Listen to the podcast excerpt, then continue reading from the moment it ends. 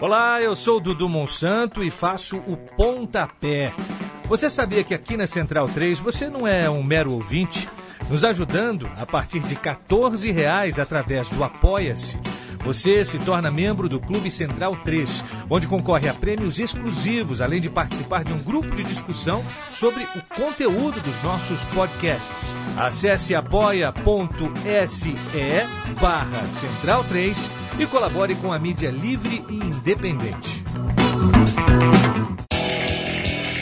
Começa agora na Central 3 com Matias Pinto, Gabriel Brito e El Pligue de la Gente, o seu podcast sobre futebol, política e cultura sul-americana. Conexão Sudaca.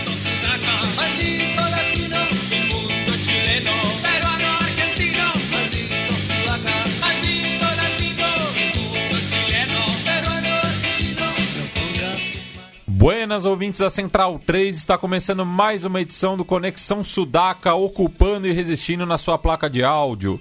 Meu nome é Matias Pinto e, como sempre, estou ao lado dos meus companheiros de batalha. À minha frente está ele, Douglas Muniz, o nosso ex-aprendiz. Tudo bom, Doug? Salve, salve, Matias. Salve, ouvintes do Sudaca. E vamos falar bastante sobre Copa América e tudo mais que está acontecendo aqui tão perto de nós, né? Isso, tão perto e tão longe ao mesmo tempo, né? Exato. Porque é, até por uma questão da precificação, né? Eu não fui a nenhum jogo e evidentemente não terei dinheiro é, nem tempo, né, para me deslocar agora para as semifinais e a disputa de terceiro e quarto e a final também. Pois é, Mati. Mas em relação ao extra-campo, né, a gente lançou aí ao longo da semana uma edição do SDT na bancada, falando justamente aí, né, sobre esse contraste, né, do desinteresse do público brasileiro e a festa do, dos hermanos aqui no Brasil e nos seus respectivos países também. É algo que diz muito, né, sobre a posição do Brasil em relação ao resto da América do Sul, essa maneira arrogante muitas vezes que o brasileiro é, se coloca né, em relação aos seus vizinhos. Tem razão, Mati. Eu estava ouvindo essa semana o Som das Torcidas na bancada, que vocês discutiram com muita, com muita qualidade esse tema. E eu queria contribuir um pouco com meus dois, uns dois centavos aí Claro. em relação ao assunto. Acho que passa boa parte por um contexto de crise econômica que tem as suas nuances a cada país e isso é, isso é um ponto marcado. E no Brasil isso se apresenta de forma um pouco mais pesada. Para além da precificação, também acho que é uma, um problema não só de como a Comebol é, entende a, a- importância da Copa América, enfim, entende dessa forma ah, a nível de precificação muito alto e até um certo desleixo, se a gente pensar pelo, pelas informações de, de, de- de jornalistas que, que vieram para o Brasil acompanhar, em, em relatos de jogadores, ou mesmo de- dos elencos e comissão técnica, que não são bons, até mesmo pela estrutura dos campos e até principalmente pelas cidades, assim, pela recepção das cidades, não pela recepção das pessoas, mas pela estrutura das cidades.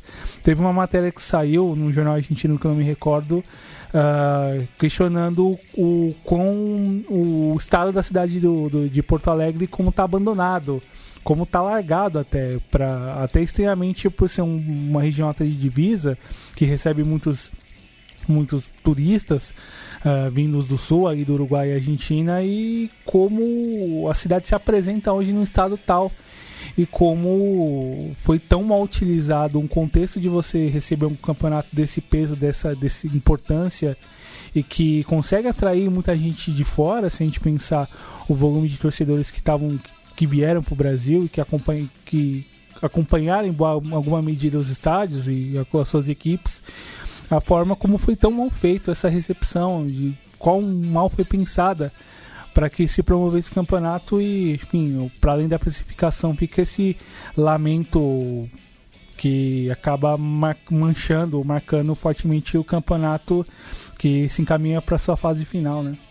E um reflexo disso que você falou é justamente o, o atraso né, do, do jogo de hoje. Sim. Né? Estamos gravando sexta-feira, dia 28, logo após a definição das quartas de final entre Colômbia e Chile aqui é, em Itaquera, no qual a delegação chilena levou quase duas horas né, para chegar ao estádio do Corinthians. É, algo que seria inimaginável numa Copa do Mundo. Sem dúvida. Para a Copa América de, deixaram acontecer, né? As autoridades que é, são as mais interessadas, justamente deveriam ser as mais interessadas em fazer o, evento acontecer é, sem nenhuma problemática. Né? Pois é, mais um exemplo do, dos, uma, uma das partes do projeto dessa noiva Comebol. Enfim, até pegando um pouco do que o Gabi comentou outro dia, tudo que é essa nova política, a nova noiva Comebol, nova CBF, é um, se a gente pegar de, de forma a grosso modo, é a mesma coisa meio que perfumar merda, assim, desculpa até o termo, mas é, é, é renominar coisas que já existem e que não são boas, falando a grosso modo.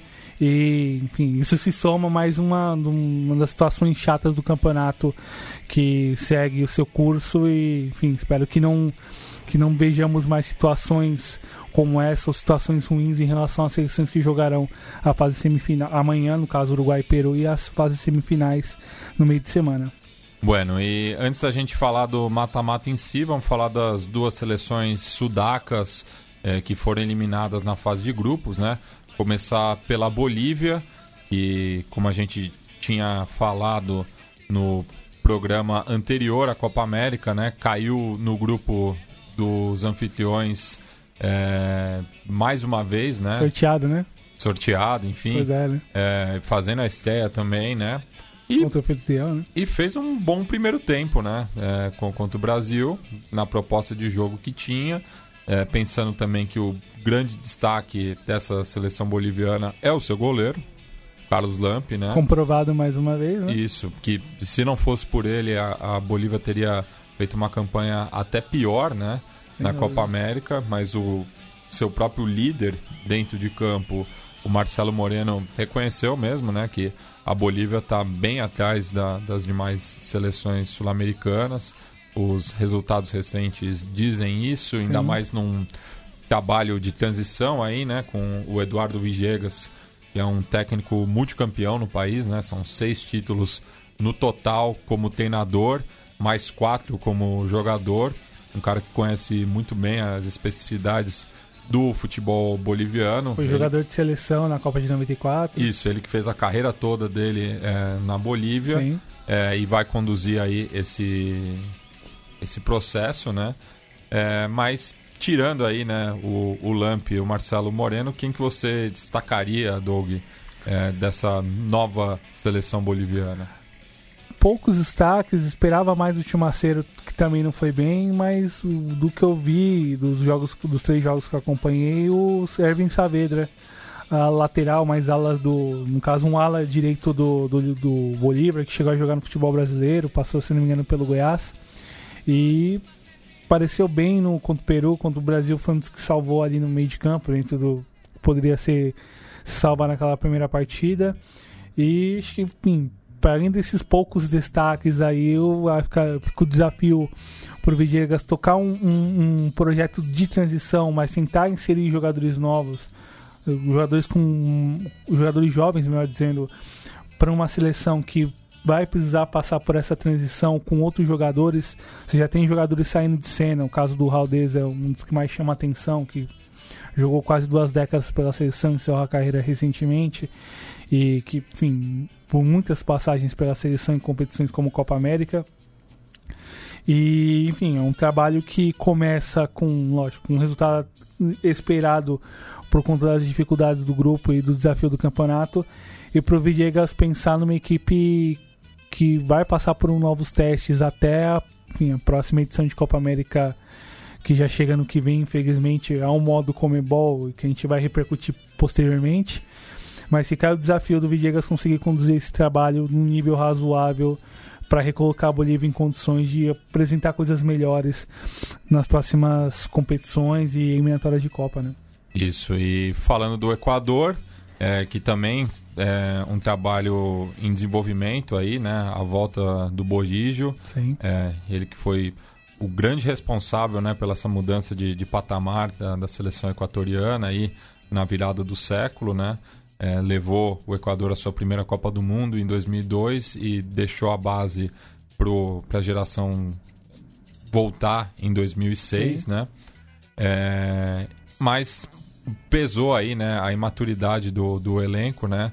Muitos deles disputando pela primeira vez uma competição oficial por La Tricolor, né? Sim. E, é, e queria também que você comentasse aí o, os destaques é, dos bananeiros. Se esperava-se muito do Angel Mena, que o, que o Leandro Stein comentou com a gente no último Sudaca, no, no nosso guiazão que a gente fez sobre a Copa América. É, enfim, teve pouco o jogo dele, enfim, a primeira, roda, a primeira rodada enfim, já acabou direcionando o que seria o futuro do, do, do Latri na, na Copa América. Os erros em relação a algumas escolhas do Bode que chamaram bastante atenção, principalmente na, na, no, na defesa, ali na, na, capacidade de conseguir conter os atacantes adversários. Uh, faltou um pouco mais de espaço para o Arboleda e apareceu um pouco mais na segunda e terceira rodada. Poderia ter jogado a estreia e acabou ficando de fora. Uh, algumas escolhas aí, principalmente ofensivamente, para acompanhar o Ener Valência não foram das melhores. O Antônio Valência já dá mostras que está numa outra, uma outra rotação de carreira, vai deve jogar no segundo semestre pela IDU, é um reforço já praticamente confirmado pela Liga Deportiva. E não, já se apresentou. Sim, sim. É. E, enfim, é um jogador importante que vai tá começando a sair de cena, era um dos líderes do, do ciclo anterior é, jogou a Copa anos, de 14, né? 10 anos de Manchester United, Sim, né? sim. Muito... Ele, ele que foi o jogador mais valioso do sim. futebol equatoriano, né? Sim, e enfim, vai passar o Equador agora por uma etapa de, um, de, um, de uma de uma remontagem de elenco com alguns jogadores que devem sair de cena, com maior protagonismo em outros, o caso mais, mais chamativo é do Ener Valencia, que acho que salvou em relação ali ao, aos atacantes do, do Equador. Não chegou a fazer um, não chegou a fazer gol, mas um jogador importante para para incomodar o ataque, para incomodar as defesas adversárias e enfim, que comprovou um atacante de, alto, de bom nível para o Equador se, se confiar nos próximos anos. Tem uma geração jovem aparecendo com muito com muita qualidade agora, quem pôde acompanhar o Sul-Americano Sub-20 e Mundial Sub-20 pôde comprovar isso, Rezabala, Campana, uh, Steven, Steven Plaça, uh, John Cifuentes, enfim, uma gama de jogadores dos mais interessantes para se para ser preparados para assumir uh, alguns postos de titularidade, até mesmo protagonismo futuro, com alguns jogadores que devem seguir dessa, desse etapa. O caso do, evidente do Arboleda, que, enfim, acabou aparecendo bem dentro das possibilidades do Equador, o é, caso e, do Enem Valência. Curioso que no, no último jogo, né, com, contra o Japão, é, o miolo de zaga era formado né, pelo pelo Angel Mina e pelo Arboleda, né? Sim. Dois jogadores vindos de, de, de clubes é, do segundo, terceiro escalão é, da Liga Equatoriana é, mas que amadureceram muito tarde, né? Sim, é. Se, tal, talvez se tivessem vindo do, dos clubes de mais camisa, teriam tido oportunidades antes, né? Sim, pa passa também por isso. E, e aí o, a capacidade do Bodi de olhar com cuidado em relação aos jogadores de clubes menores. Porque, até citando né, o Independente Del Valle e a Universidade Católica, ambos seguem vivo é, na Copa Sul-Americana. Sim, né? sim. E vem feito um bom trabalho de base, principalmente o finalista da Libertadores de 2016. E consegue emendar boas campanhas disputando o título contra os grandes. E aí a comprovação de um trabalho de base bom ali que, que é tocado. A questão do desafio de como o Bodidi vai tocar esse, essa ideia, esse projeto para frente. Acho que a primeira, primeira amostra não foi das melhores, mas importante de se dar tempo. É um técnico que tem uma larga experiência em, em nível de seleções, classificou o Panamá para a última Copa do Mundo, enfim, tem ainda, ainda alguma coisa importante ali para tocar esse processo. Não sei se. Não sei como esse, esse, como esse processo vai ser tocado de maneira mais clara do ano que vem, ali com nessa nova Copa América e pensando para as eliminatórias da Copa que virão mas vale muito olhar para os jovens, vale bastante olhar também para os times menores ali que conseguem captar bons jogadores e apresentá-los a um bom nível a nível local. A questão fica é o desafio para esses jogadores em relação aos campeonatos grandes, a enfrentar a Copa Libertadores, a jogar a Copa Sul-Americana, que enfim depende de outras circunstâncias também. Bueno, e agora passando por jogo a jogo, né, da, das quartas de final, felizmente só com seleções sudacas, né? É, começar pelo jogo de ontem, Brasil e Paraguai jogando na Arena do Grêmio, em Porto Alegre. É, bom primeiro tempo né, do, do Paraguai, é, saindo jogando né, toda a oportunidade que tinha, até muitas vezes é, arriscando demais né, é, essa, essa saída de bola. É, mas um time muito consistente, né, principalmente na marcação, que é uma marca né, já do futebol paraguaio, não de hoje, mas uma zaga excelente também, né? Partidaço o, do Gomes. Do Gomes e, e do Balbuena, que Sim. na minha opinião, acho que não devia nem ter sido expulso. É por conta da regra, é que, é. que tava não, mas é que assim, moda, eu, não vi nem, eu não vi nem falta no lance, para ser sincero. É... Mais pra encontrando que pra falta mesmo, né? Sim, é. E, e, outra, também acho que se fosse aplicar a regra do, do, da chance clara de gol, né? O Firmino não estava com, com a bola dominada, não era. Não estava tão claro assim. Mas daí foi uma compensação pela não marcação do, do pênalti, né? Sim. Algo que ficou já muito claro, né? Na, na primeira tomada. Também a decisão do, do VAR foi muito arrastada, como tem sido Sim. nessa Copa América, e muitos pênaltis marcados também. É, enfim. Mas depois da expulsão virou outro jogo, né? O Paraguai em busca né, da, do empate. É, até arriscou uma outra jogada ali, principalmente com o arranque né, do Almiron e do Derlis, né? Que, e aí foi uma boa opção é, do Perício, né? De colocar um time mais veloz, né? Para explorar pra, pra esse contra-ataque, né? Abriu mão dos seus dois centroavantes, né? O, o Santander, que inclusive já tinha eliminado o Tite numa ocasião anterior. Pois é, 2015, né? O Taquara Cardoso, né, que se tivesse marcado aquele pênalti com a Espanha, a gente sempre fala, né? O, futebol seria o futebol outro. seria absolutamente outro. É. O que teria acontecido em 2010 seria uma outra coisa. Até Sim. o que viria em 14 certamente também, enfim. Sim. Mas, enfim, muito bom jogo, né, da, da Albirroja, que cresce, né, nesses jogos importantes, principalmente contra o Brasil, né? Sim. É, sempre faz jogos muito duros com a, com a seleção brasileira, né? É, e as últimas duas eliminações na Copa América jogada aqui na América do Sul, o Brasil perdeu para o Paraguai também na, nas penalidades, mas pesa um pouco também esse retrospecto negativo, né? Do Paraguai, que não ganhou nenhum jogo né, né, nessa década é, contra filiadas da, da Comembol.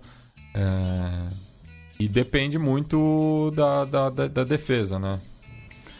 É, também por uma dificuldade de sequência de trabalho de técnicos. São quatro técnicos diferentes em três anos. É um negócio impossível é, para se ter sucesso. E né? o Osório acho que nem, nem dá para contar, né? Mal, mal ficou, né? É, só fez um amistoso praticamente, né? E aí é, é complicado para pensar como tem a gente bateu, pô, falta força ofensiva para os paraguaios, o time é pobre, o time é... Pô, mas como é que você vai conseguir fazer um trabalho de um time que você tem ótimas, boas individualidades em todos os setores do campo e que você não tem sequência de trabalho, como é que faz? Tipo, como é que faz? Não tem como. É...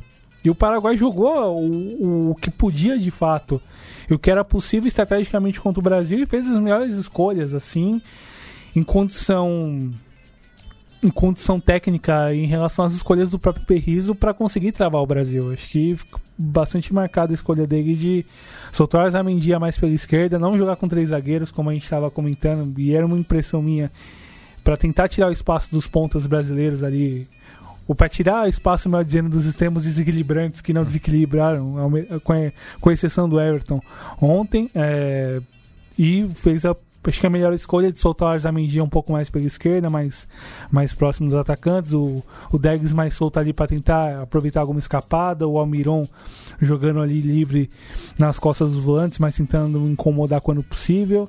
É, acho que ele poderia ter ainda mais aprimorado a escolha, processando no meio de campo um pouco mais um pouco mais forte fisicamente, aproveitando que o time brasileiro a média de altura é baixa no meio de campo e são jogadores que estão saindo de uma temporada onde a maioria não foi muito bem e com problemas físicos de parte a parte que já se apresentaram desde, desde pouco antes da Copa América, já na parte de preparação.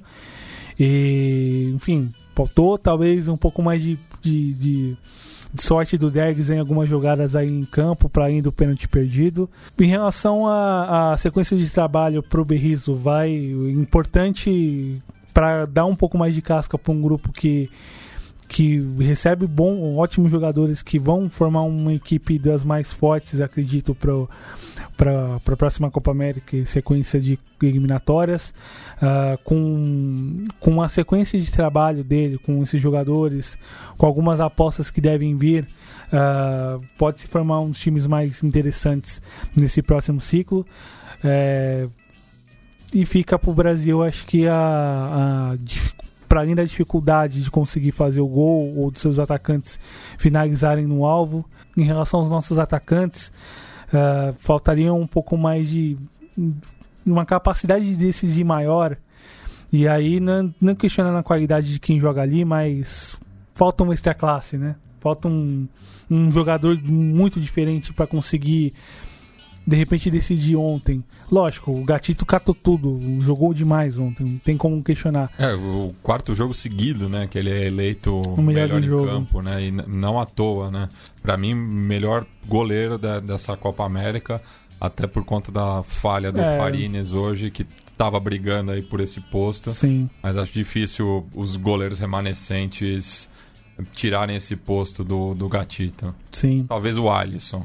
Sim, pro, é, considerando, considerando o nível que ele terminou a temporada, acho que uma grande, grande chance talvez de ele consiga superá-lo.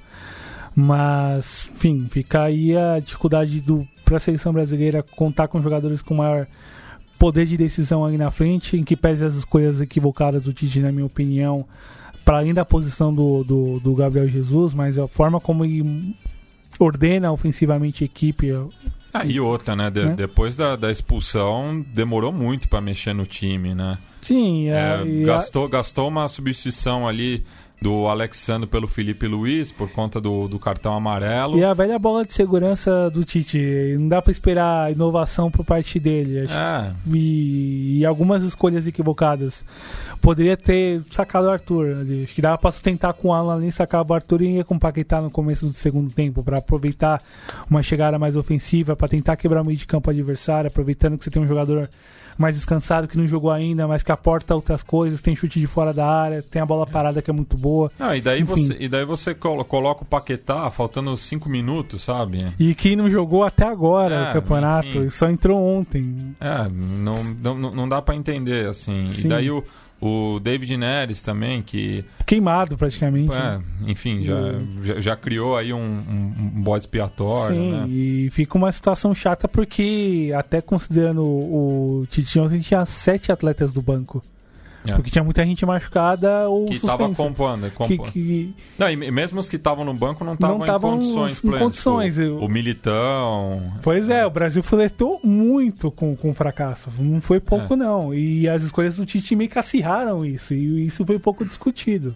E são questão de escolhas dele que vem desde a Copa do Mundo, que são as, Sim. que são as, as piores possíveis, se a gente quiser falar. É só lembrar que ele levou um jogador lesionado para a Copa do Mundo. Sim, o caso do Fred. O caso do Fred. E que não seguiu. É, agora já em condições plenas. E que não jogou. Foi descartado do, do, do trabalho. Pois é, porque o Tite preferia a bola de segurança de sempre. Pois é. Que não, que não deve mudar caso ganhe ou perca. Enfim, caso se mantenha sem título ou não, né? É.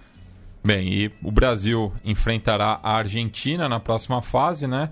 Que até pelo, retrospecto, né, pelo, pelo ano de 2019 mesmo, é, não chegava como favorita contra a Venezuela, né, pensando também naquele amistoso é, em março, né, no qual foi derrotada no Wanda Metropolitano por 3 a 1 com Messi em campo, mas é, por conta aí de um lance de felicidade do, do Lautaro Martinez, né? Não digo sorte, porque era aquilo mesmo que, que ele queria fazer, Sim. mas foi muito bem sucedido. Você não faz um gol de calcanhar ah. sem intenção, jovem. Pois não é. Tem como. Então, um belo gol aí do, do Lautaro, que mais Sim. uma vez é, chamou a responsabilidade, né? Assim como no jogo contra o Catar. E daí o jogo ficou ao controle da, da Argentina, que não sofreu grande pressão da seleção venezuelana. É, cozinhou o jogo, conseguiu o gol do Lo Celso né, na falha do, do Farines, como a gente tinha comentado antes. É, e não teve a classificação ameaçada, né? Num, num, num Maracanã aquém, né? De um jogo dessa importância. Pois é, e o melhor jogo da Argentina no ano? Será que dá pra ah, fazer isso? Dá porque é, o, o retrospecto é muito ruim, né? Sim, mas é, em relação não só resultado, mas desempenho mesmo. E foi algumas escolhas interessantes por parte do, do, do Scaloni de, de tentar utilizar o Foyt como lateral direito ali para segurar a, as pontadas do Max. Tinha ido muito bem na, na rodada anterior uh, apostando na saída rápida com Talhafico, com bom passe, boa chegada ofensiva. Uh, acho que faltou um pouco mais de Leandro Paredes ali, jogou um pouco abaixo do que ele pode. Se tivesse talvez um. um tipo, se o Venezuela tivesse apostado, no caso o Dudamel tivesse apostado um, um, jogador ali no meio com mais passe, com mais toque, poderia ter incomodado mais. Que o Serras demorou muito para entrar, poderia talvez ter apostado no Soteu dali de começo para para ver o que poderia acontecer de repente. É, o Soteldo que entrou muito bem, né? Sim, sim. É. E para tentar incomodar os argentinos. Destaque positivo para dois e não é para além do Lautaro que, que afirmem cada vez mais importância na seleção. Dez jogos, seis gols com, com Scaloni como comandante. Numa seleção que a, começava a se montar de forma interessante no final do ano passado para chegar nesse caos é algo importante, ainda mais para um atacante jovem com, com muito potencial técnico. Destaque para mim para Rodrigo Depou e para Marcos Acunha, jogadores importantes para conseguir segurar as chegadas do, as poucas chegadas da Venezuela, importante também para tentar contribuir na saída de bola, às vezes que a Argentina tem, optou por sair tocando e na é. bola longa com dois baixinhos não dá. Porque acaba formando ali uma, uma linha de três justamente para dar sustentação pro, pro Messi, né? Sim, Para liberar o Messi sim, mesmo, é, para fazer o. para mostrar né, o, o jogador que ele é, mas que está muito apagado nessa Copa América. Né? Sim, para além dessa, dessa questão ali de um time que tem problemas para sair com a bola, muita bola longa que não consegue aproveitar o melhor do seu melhor. E, enfim, acaba sobrecarregando Agüero. O tá tendo que correr atrás de zagueiro, às vezes sozinho, para tentar fazer o combate e não consegue fazer, porque enfim, sozinho contra três, quatro jogadores não dá. E, e, aí é uma questão de mecanismo aí do trabalho coletivo que o Saloni ainda não conseguiu implantar na equipe, mas 2 a 0 uh, ah, um placar ali que até me, me surpreendeu não o resultado final em si, mas a forma como se deu. O gol no começo ajudou bastante. E aí a questão do peso do, do, do, jejum e dos resultados recentes também importa. É um time que consegue fazer o gol do começo, consegue respirar melhor, consegue jogar um pouco melhor em relação ao que jogou anteriormente, uh, mas que tem, carece de muitos ajustes, carece de muitas questões ali para se resolver no sentido coletivo e de escolhas do próprio técnico e que, enfim, as portas de uma semifinal vai exigir alguma, alguma tranquilidade, alguma serenidade por parte dele em relação a algumas escolhas e trocas. E para Venezuela, poxa, fica aí o, a marca do bom trabalho do Dudamel, apesar do resultado não ter sido positivo. Uh, faltou um pouco mais de apostar em jogadores que pudessem desequilibrar mais na frente. A ideia de apostar no Murillo e no, e no Max foi interessante, incomodou um pouco, mas faltou a Venezuela sair um pouco mais de trás, procurar acomodar a Argentina mais à frente. E. Está, acho que um pouco se exagerou muito no respeito, assim, poderia ter ido mais à frente para tentar pressionar. Uh, lamentar a, a, falha do Farinhas, um goleiro jovem de tremendo potencial que talvez um grande jogo assim para o continente acabou não apresentando seu melhor, mas a gente acompanha e, tanto ele no, no futebol venezuelano, como no Milionários, agora que deve ir pro, ser negociado para o futebol europeu, vai seguir crescendo e jogando num alto nível. E com jogadores jovens que o Dudamel vai tentar tocar nesse projeto de inserção com esses garotos e que dado o potencial desses jovens, agregar bastante uma Venezuela que pode disputar um nível mais alto nas próximas competições. E agora falando né, de Colômbia e Chile, é, novo empate sem gols na, nas quartas de final. Um jogo que teve a Colômbia começando melhor, né? Mas depois o Chile fez um gol que foi anulado e ficou incomodado, né? Buscou mais a vitória do que a Colômbia é, e acabou jogando melhor durante boa parte do segundo tempo, é, enquanto que os seus rivais estavam satisfeitos com, com o empate, né? Estranhamente a Colômbia se sentar meio que no 0 a 0 e esperar os pênaltis. O começo da Colômbia tinha sido muito bom, assim, pressionando bastante, chegando com até com facilidade, com certa facilidade aí na, na ao redor da área chilena. Mas faltou um pouco mais de tenacidade, faltou um pouco mais de fome mesmo para decidir nos 90 minutos. Uh, daria para anular os dois gols? É, daí, daí essa, essa questão, né? Eu, enfim, não, não, para mim não me pareceu tão claro assim o impedimento do, do primeiro lance. E no segundo é, é essa nova regra, né, em relação ao, a bola na mão, no, no braço, no, no caso, né, Sim. do, do Maripan. Mas enfim, é, dois gols assim que realmente eu, eu, eu, sinto que o, que o Chile ficou bastante incomodado pela anulação desses gols, principalmente o, o Vidal, né? Quando pra ele variar, fez o, né? o, gol dele. mas que é um, é um, jogador chato, né? Mas porque tem tesão, né? Por, por ganhar. Ainda tem uma competitividade muito forte. É, e o Chile, acho que chega muito bem, né? Para essa semifinal contra Peru ou Uruguai, né? Numa, num contexto onde se apontava mais dúvidas do que certezas, né? Antes da competição se falava como seria, pra, por exemplo, o chileno agora no contexto de de ocaso assim né, dessa geração, de começo de ocaso dessa geração depois do bicampeonato, de como a eliminação o... na da Copa do Mundo, né? Sim, como o Rueda tocaria esse projeto e é uma galera que tá com fome ainda, que quer, que quer por mais e que enfrentou uma Colômbia que hum, faltou mais da Colômbia em relação à fome, faltou um pouco mais de, de, de sangue mesmo para buscar uh, algumas escolhas enfim, discutíveis em relação à própria forma como, como, como o time se postou em campo. Acho que não dá muito para questionar o, as escolhas do Carlos Queiroz mas dentro do que ele tinha foi o melhor, faltou um pouco mais de, de é, Falcão, que, é, eu, eu acho que, que eu, não consegue mais aportar tanto. Eu acho que tinha que respeitar o momento, né? Sim, o sim. Zapata, até pelos dois gols na, na fase de grupos, né? É, acho que tinha que começar jogando. Falcão muito mal. Fez uma temporada muito boa na, na Atalanta, né? Sim. É, e é isso, é que questão de momento, né? Eu acho que você tem o Falcão no, no banco, mas ele não consegue é, te integrar. Te entregar, te entregar 90 minutos. Coloca ele pro, pro segundo tempo até para na eventualidade do pênalti ele chamar a responsa. Sim. Porque o Zapata não bateu. Pois é. Entrou, mas estava frio. E aí é uma questão um pouco da, da, das escolhas do, do Queiroz na, em relação às mudanças, né? Acho que é bateu muito.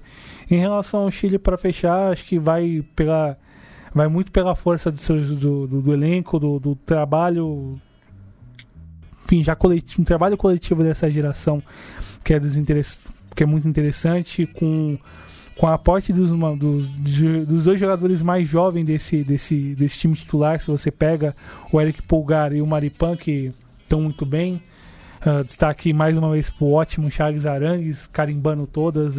o, o, jogador do meio de campo, acho que mais, mais decisivo e mais importante para essa Copa América. É, eu perguntei pro, pro Felipe Nobre Figueiredo, que faz comigo xadrez verbal e fronteiras invisíveis do futebol, meu amigo e companheiro, é, porque ele, ele esteve no Morumbi, né, para acompanhar Chile e Japão. Sim. E eu perguntei para ele qual que era, foi o jogador chileno que mais chamou a atenção dele, né, vendo em loco, né. Sim. Ele falou o Arangues. É impressionante, o Arangues está em todas as partes do campo, né. Carimba todas, participa sempre, não se omite. E eu Sim. lembro que eu estive na, na despedida dele pela Universidade de Chile, né, no playoff da, da Liguilha Libertadores, né, contra o Deportes Iquique em 2013. 13?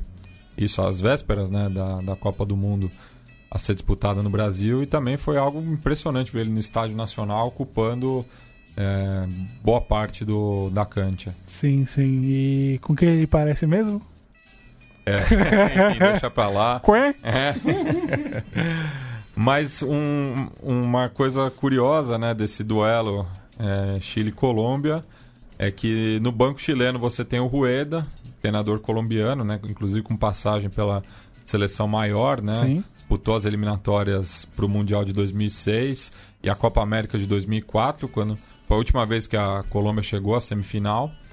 É, e a Colômbia que já há um bom tempo, né, não começa um ciclo com um treinador local, né, do- dois ciclos mundialistas com o Peckerman e agora o Carlos Queiroz, enquanto que o Chile não tem um treinador local desde o Juvenal Olmos, né, lá em 2005. Uau. De- e agora tem o, o Rueda aí, um treinador colombiano, né?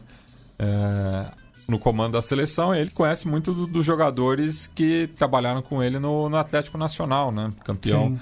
da Libertadores em 2016. Então aí tem o Cardona, o Davidson, o Davidson Sanches. O Stefan Medina. é, E alguns desses jogadores ele deu a primeira chance lá em 2005, 2000, meados de 2005, 2006, dessa geração que está caminhando para o final. Caso do Falcão Garcia, Camilo Zapata, o próprio o próprio Quadrado, são alguns, alguns jogadores que passaram por aquela por aquele aquela safra, digamos assim, de 2005, foi campeã sul-americana da sub-20, com muitas goleadas, onde pintava para craque o Hugo Rodallega. e chegou também a, a terceira colocação no Mundial é, Sub-20 também, em 2003. Sim, enfim, é um- uma geração de jogadores que, que teve o seu auge ali na eliminatória de 13 para a Copa de 14 e que o Rueda já deu as primeiras chances naquela época e em alguma medida ele conhecia alguns desses jogadores e fica aí o destaque positivo pro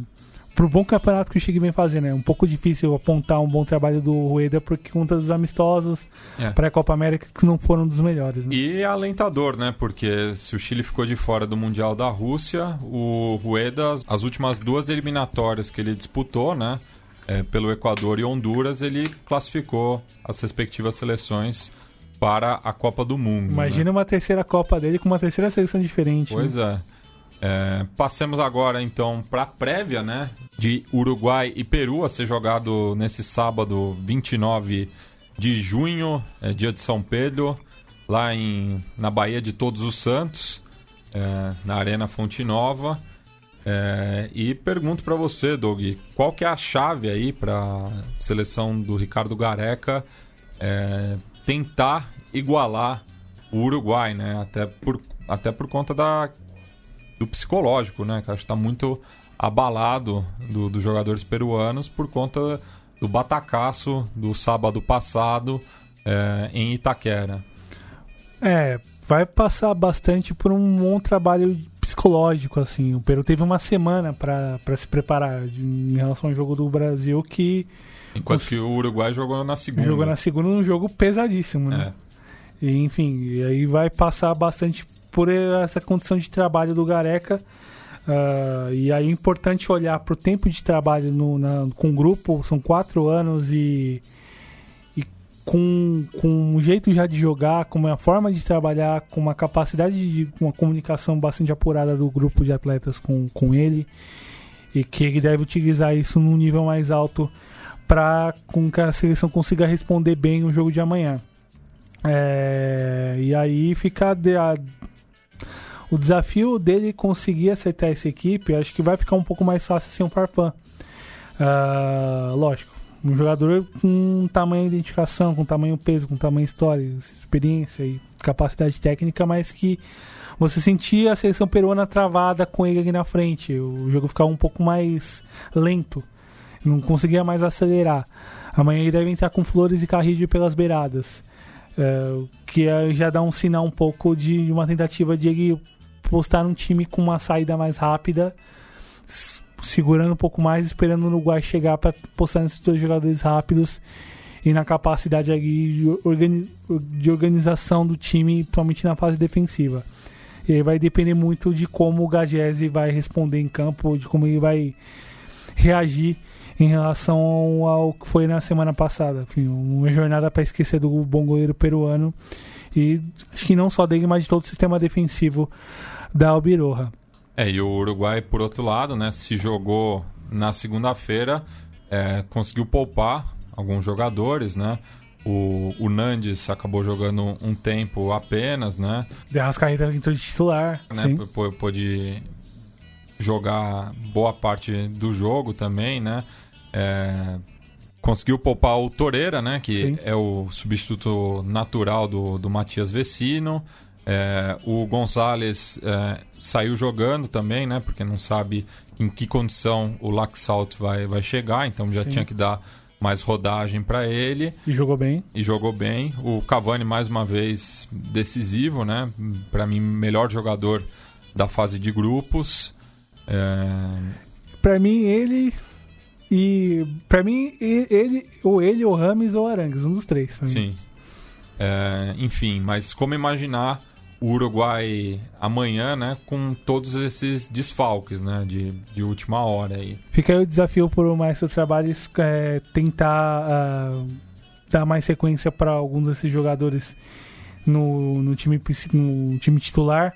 Uh, acho que difícil que o, que o Laxaldi jogue, enfim, é uma lesão um pouco mais complicada, acho que vai tentar segurar, dependendo durante o jogo talvez ele, ele entre, mas acho que de cara ele não deve entrar. Uh, ficar a, a, impressão positiva do jogo do Botirra Valverde. Um, teve, fez um bom jogo ali substituindo bem o Vetino. E é um tipo, o Vetino acho que um toque importante para um meio de campo que tem boas opções, mas é um jogador ali que, que é fundamental para a sustentação e a dinâmica no meio de campo uruguaio. Uh, Vai passar também por uma boa jornada do Betancourt, que é um jogador que eu sou fã, particularmente falando, um jogador acho que de muito bom nível técnico e que, enfim, vai ser dono desse meio de campo por uma década, acho que no mínimo. Jogador de toque diferenciado, com passe, com visão de jogo, boa chegada, boa marcação, leitura dos espaços, que é um jogador importante. E fica, acho que, uma dúvida para amanhã: se entra com o Nandes ou se entra com, com o Lodeiro. Uh, acho que o Maestro vai entrar com o Nandes e com a Rascaeta ali junto dele, aproveitando que o Martin Cáceres deve ir para lateral esquerda ali fechando o espaço e a ver como vai se dar o jeito que o Uruguai joga, afinal as melhores atuações do Cáceres nessas últimas nesses últimos jogos do Uruguai foi na lateral direita, na lateral esquerda talvez não, não consiga jogar com um nível regular de para bom que ele vinha apresentando e vai depender mais uma vez da dupla de frente, mas de um toque refinado com a Rascaeta, pensando no jogo um pouco mais com bola no chão, um pouco mais de troca de passes, é um jogador que pode aportar demais para esse meio de campo, a ver como ele vai jogar, afinal ele joga um, jogando um pouco mais deslocado pelo lado, tendo maiores obrigações defensivas e a exigência da, da, própria, da própria forma que a seleção joga vai trazer para ele uma situação que ele não que nunca vivenciou de forma tão presente, seja no Cruzeiro ou no Flamengo. E, enfim, vai depender bastante, acho que principalmente dos meios de campo das duas seleções. Uh, em relação ao, ao, resultado final, não só dos ataques em si, acho que o meio de campo vai ser talvez determinante em relação a quem pode passar de fase. É um jogo, enfim, se fala do favoritismo ao Uruguai, que é de alguma medida natural, mas eu vejo em um nível de, de resposta peruana que não dá para se descartar. Bueno, e imaginando que a Celeste passe, né? Existe um favoritismo contra o Chile por conta da, da fase de grupos é ou era um jogo ali que, é, apesar de ser um teste difícil, é outra realidade? É outra realidade, um outro nível de exigência e um jogo um jogo ainda mais parelho como foi a terceira rodada, sem firmar qualquer prognóstico caso a Celeste passe. E caso a Blanquiroja passe, vai ser um clássico e tanto, né? Pois é, que inclusive se enfrentaram né, na Copa América 2015, 2015 na semi o 2015. clássico do, do Pacífico aí. Sim. E daí, apesar do retrospecto negativo né, dos incaicos, é, clássico é clássico. E né? foi um jogo bastante tenso em 2015, por Sim. conta daquela questão lá que foi resolvida no Tribunal Internacional. É, era uma, uma, uma, questão bem, bem latente. Né? Nossa, né? eu me recordo bem assim como, como, como os meios, os médios esportivos chilenos e peruanos trataram no jogo num, um tom até acima do, do aceitável assim a nível de rivalidade, né? Isso. E falando agora do, do super clássico da, das Américas. Né? Super clássico para você? Não. Também não. Não, mas enfim. Também não. É, pensar aí em Brasil e Argentina, né? Se enfrentando novamente numa Copa América aqui no Brasil, né? Uhum. A Argentina não participou em 49, é, jogou 19 e 22, 75 e 79, né? O já com o nome de, de Copa América e naquele formato sem sede fixa, né? Sim. É, partidas de ida e volta, ambos foram pela fase de grupos, né? O Brasil ganhou as duas jogando aqui em casa. Uma delas, inclusive, a gente vai relembrar é, em breve. Mas pensar nesse clássico aí, né? Esse, será que o, o Messi finalmente vai estrear? O campo vai deixar? É, é, também. Cê, é, tem, também tem essa, né? Pô, vamos lá, né? É brincadeira, tipo, né? Pô, vamos lá, né? Desculpa aí, mas tá, tá ruim para todos, não só é. pra ele. É bom lembrar isso, né? E, enfim, os gols estão acontecendo, os jogos estão rolando, enfim, tá, tá acontecendo algo. Aliás, muitos gols bonitos também. Sim, sim, sem dúvida. É. E em relação ao Brasil e Argentina, acho que vai passar bastante por uma capacidade de, de principalmente do Brasil de pressionar logo de cara. Bom, você tem uma organização defensiva bastante sólida, algo que a gente ainda não consegue ter, não, não dá sinais de ter, apesar do, do da vitória de hoje. Mas vai enfrentar um, um time que vai agredir mais, que vai encarar mais o jogo de outra forma do que foi hoje.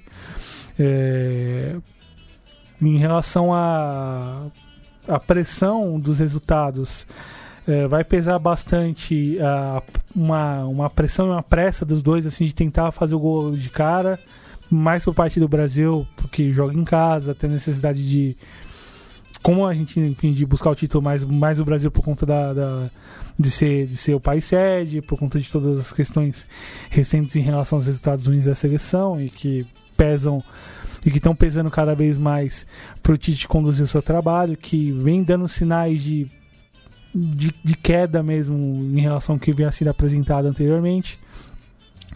E para a Argentina vai valer bastante um mínimo de, de tranquilidade, enfim, que seja possível para o jogo, um pouco mais de calma ali nos primeiros minutos iniciais. É um time que carece de organização, Uh, tem jogadores de talento ali para ajudar o Messi, tem jogadores de talento para contribuir muito ofensivamente, mas que não tá dando jogo e algumas escolhas do, do Scaloni acabaram dando mostras disso. Parece que ele achou ali um meio de campo mais pronto para conseguir aguentar defensivamente e sustentar o Messi e mais alguém ali na frente tendo que desobrigar de marcar. Uh, mas ainda assim sacrifica jogadores ali que poderiam decidir jogos como o caso do Agüero, do caso do Altaro Martinez. O Dybala teve seus primeiros minutos depois de tantos e tantos jogos sem, sem aparecer finalmente hoje. Enfim, talvez numa situação do jogo pode ser importante ali para conseguir descolar uma jogada e incomodar o Brasil. Mas em relação a nível e favoritismo, o Brasil sai na frente, logicamente, por ter um, um trabalho um pouco mais um pouco mais longo, com uma base já, já consolidada, em que pese algumas, alguns questionamentos em relação ao nível técnico de alguns jogadores, principalmente no setor ofensivo. O Brasil sai na frente em relação a isso, mas enfim, é um jogo para a Argentina tentar se comprovar mais uma vez para essa geração, que para algum desses atores importantes dessa geração que estão caminhando para a parte final de carreira é, tentarem resolver é, mais um teste. E acho que não dá para para afirmar algo fora disso e também acho que não dá para afirmar alguma certeza de, de resultado. Acho que o favoritismo é do Brasil, sem dúvida, mas em relação às escolhas e possibilidades, acho que não dá para afirmar nada. E deve ser um jogo a nível técnico tal qual os outros jogos da Copa América. Gente esperando o grande jogo, o grande partida, acho que vim de Brasil e Argentina num jogo direto, acho que isso não vai acontecer. Vai ser brigado, vai ser tenso, vai ser um jogo amarrado em alguma medida. E, enfim, não vai ter grande jogo nesse, nesse estágio de campeonato, né? Bueno, então lembremos agora, né, de, desse jogo de 1975, é, que foi também no Mineirão, né? Por isso a coincidência. A gente tinha é, outros dois jogos para lembrar aí, né? Tanto 79 quanto 89, até porque são datas redondas. Mas voltemos ao, ao antigo estádio Governador Magalhães Pinto, o Mineirão, né? Não a Arena Minas, para relembrar aí desse jogo válido pelo primeiro turno da fase de grupos da Copa América de 1975, quando o Brasil venceu a Argentina por 2 a 1 no Mineirão.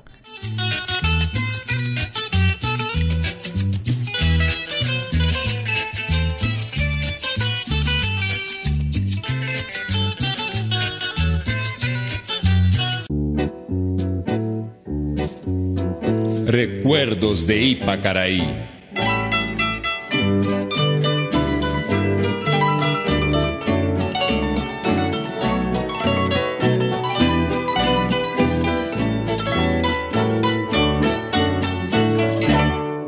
noche tibia nos conocimos junto al agua azul de Ipacaraí. Cantabas triste por el camino, viejas melodías em Guarani. 6 de agosto de 75, Brasil e Argentina se enfrentam no Mineirão. Nesse jogo, a seleção brasileira conta com o reforço do zagueiro Amaral. É o ponteiro direito, jaqueta número 13. Levando a dois. Assad. Uma falta que vai levar perigo para a meta brasileira de Raul. Está aí a entrada da grande área, marca de meia-lua. Vamos acompanhar atentamente a cobrança. Assad. Aí está o primeiro gol da Argentina.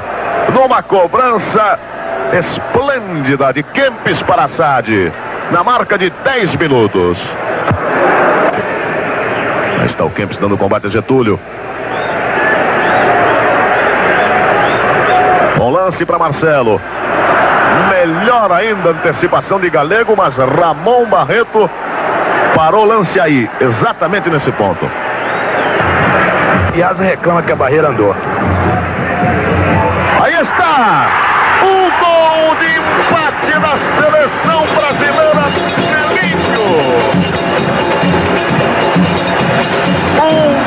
Brasil, um para a Argentina, um tiro seco, indefensável.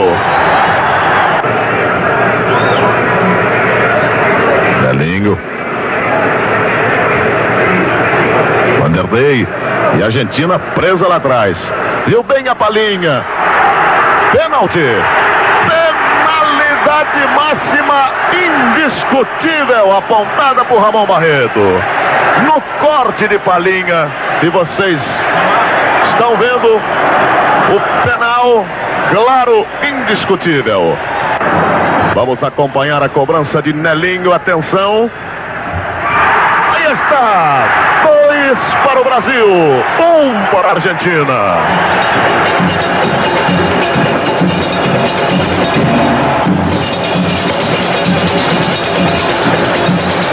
Nelinho na cobrança de penalidade máxima. Vejam com muita calma.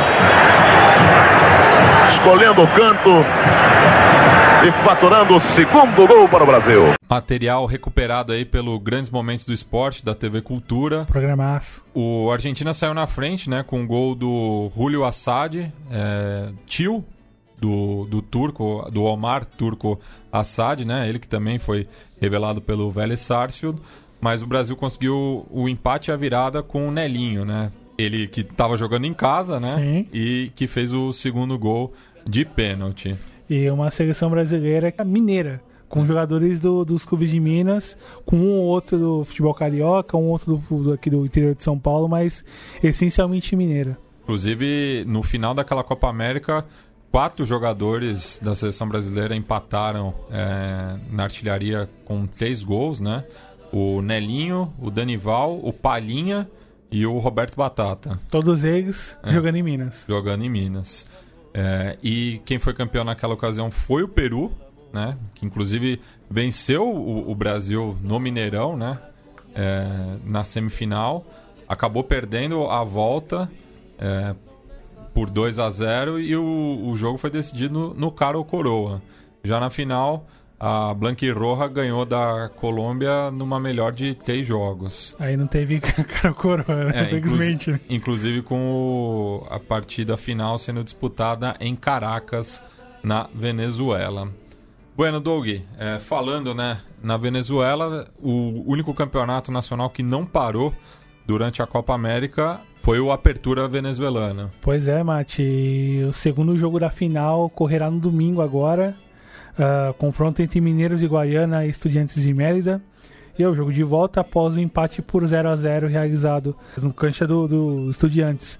O jogo ocorrerá em Cachamay, localizado em Porto Ordaz, na cidade de Guaiana. Um dos palcos da Copa América de 2007. Inclusive foi a sede do Brasil, né? Sim. É, o confronto entre equipes que ganharam protagonismo nacional nessa década e um mondante que vem, no caso, Mineiros com boas campanhas nacionais de títulos recentes, né? Com Jogando Libertadores. também. Sim, sim. E aposta bastante na, forma, na força ofensiva. Enfim, tem o melhor ataque do campeonato com 37 gols em 25 jogos. E o adversário Estudiantes de Mérida vem com a esperança de romper um largo jejum que atravessa 18 anos. Venceu pela última vez um título de meio de ano, digamos, o Apertura de 2001. E se contarmos o título do ano, desde 85 não consegue vencer. É, e vem o embalo de ter eliminado o Carabobo, que era o favorito de grande campanha na primeira fase. O Estudiantes de Mérida que teve seis participações na, na Libertadores, né? É, de 77 a 99, mas Sim. É, tá aí 20 anos, né? Sem disputar a principal competição continental, ao contrário da Sul-Americana, no qual jogou as últimas duas edições. E a fé enorme da enteada da academia que lotou ah, o- as dependências do estádio metropolitano de Mérida com o melhor, comprovando o melhor público do campeonato com 38 mil pessoas. Mas o 0 a 0 logicamente deixa tudo para ser decidido agora no domingo. E o Estudiantes depende de um empate com gols para ficar com a taça. Num, num caso de novo empate em 0 a 0 a decisão correrá nos pênaltis. Lembrando que ah, o campeão do Apertura faz a final do Campeonato Nacional com o vencedor do torneio clausura, que ocorrerá no segundo semestre. E a final, no caso, ocorrerá em dezembro, ainda a data a se definir. É, lembrando que na, na Venezuela o- os títulos curtos não têm peso de campeão nacional. Né? Sim, sim. São, é co- como se fosse o campeão de, de turno. Sim, né? sim. Mas, mas, mas vale a taça, enfim. É. O time com, com jejum, acho que é importante comemorar alguma taça. É, e apesar de não ser né, o, o principal rival, faz clássico com o Deportivo Táchira, o conhecido clássico andino, né? Sim. Bueno, Doug, considerações finais? Dale, Mati, é muito bom poder retornar aqui à mesa, ainda mais num- numa situação de Copa América, um torneio que muito nos afeta e que a gente gosta bastante de acompanhar, que pese toda a situação negativa em relação a, a preço de ingresso, a forma, forma como foi promovida a competição, a questão de crise econômica que afeta o país, o momento terrível que o país vive em relação a, a sediar, sediar eventos e como esse ainda mais agora. Mas ficamos aí acompanhando do que resta do torneio, dando um aguante o alento para um dia especial para uma comunidade LGBTQI. Ah, são 50 anos do uma data histórica para essa comunidade, mas se a gente pensar na ideia do- de direitos humanos, é uma etapa fundamental e ainda mais em tempos tão tão toscos como o que vivemos atualmente em, em relação à forma como essas pessoas são afetadas hoje e vale bastante a lembrança em relação a essa luta, em relação a quem faz essas lutas, a quem faz as lutas com, com os de baixo e que são e que fazem parte de todo o nosso todo o nosso contexto de vida e que muito nos afeta sobretudo. A gente ama e vamos que vamos. E bueno, a gente vai terminar o programa com o lançamento de ontem, né? É, publicado, né? É, do El Quarteto Nenós, banda icônica do rock uruguai. Inclusive a gente já é, tocou outras vezes aqui no Sudaca. Então escutemos a hora Contrapunto para Humano e Computadora. Hasta!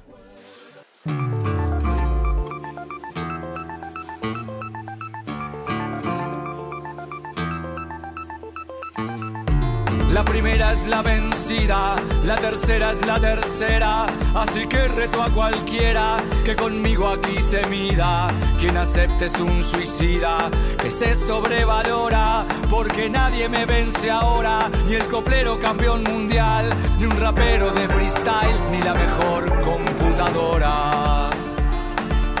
Ni la mejor computadora, lo dice usted que es un simple humano, se muestra tan ufano. Pero le llegó la hora, porque su ego lo devora y se cree superior a ultranza. Pero con una muestra alcanza.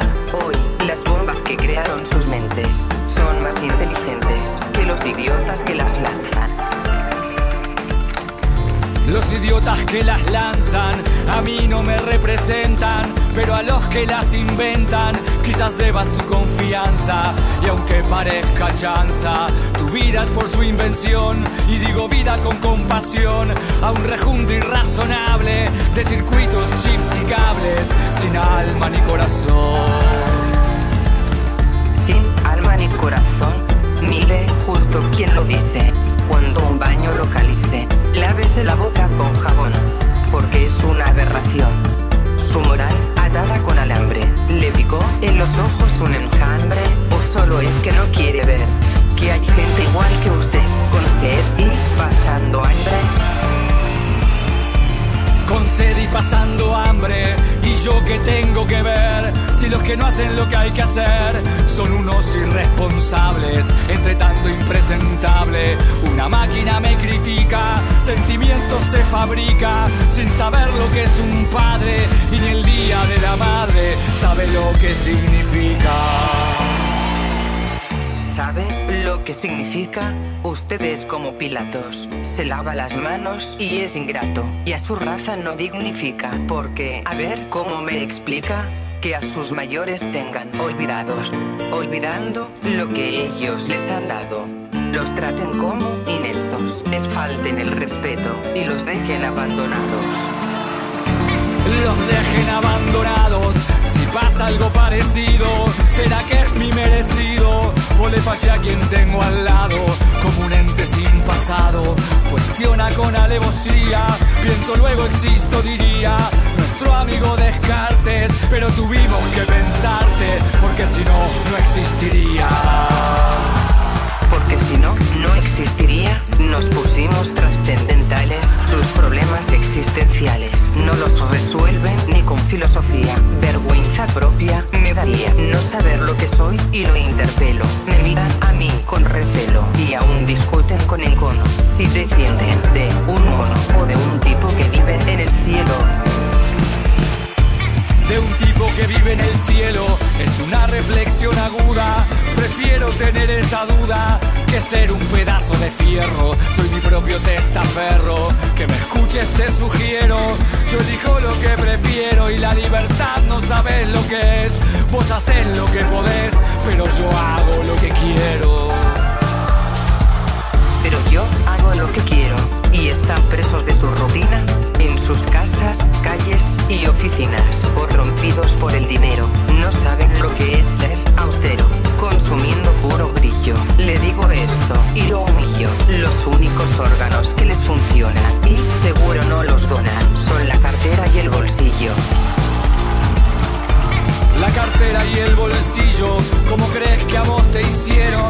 La plata consiguieron para tus placas y tornillos. Alguien gastó buen sencillo para poder comprarte, así que no te mandes la parte, porque que ya me estás cansando y seriamente estoy pensando en breve desenchufarte. En breve, desenchufarme su ciencia, recurrir a la violencia como argumento para silenciarme, pero no pienso callarme. Y más temprano que tarde, veo que mi alegato le arde y alteró su biorritmo, aunque no imagino mi algoritmo que resultara tan cobardes.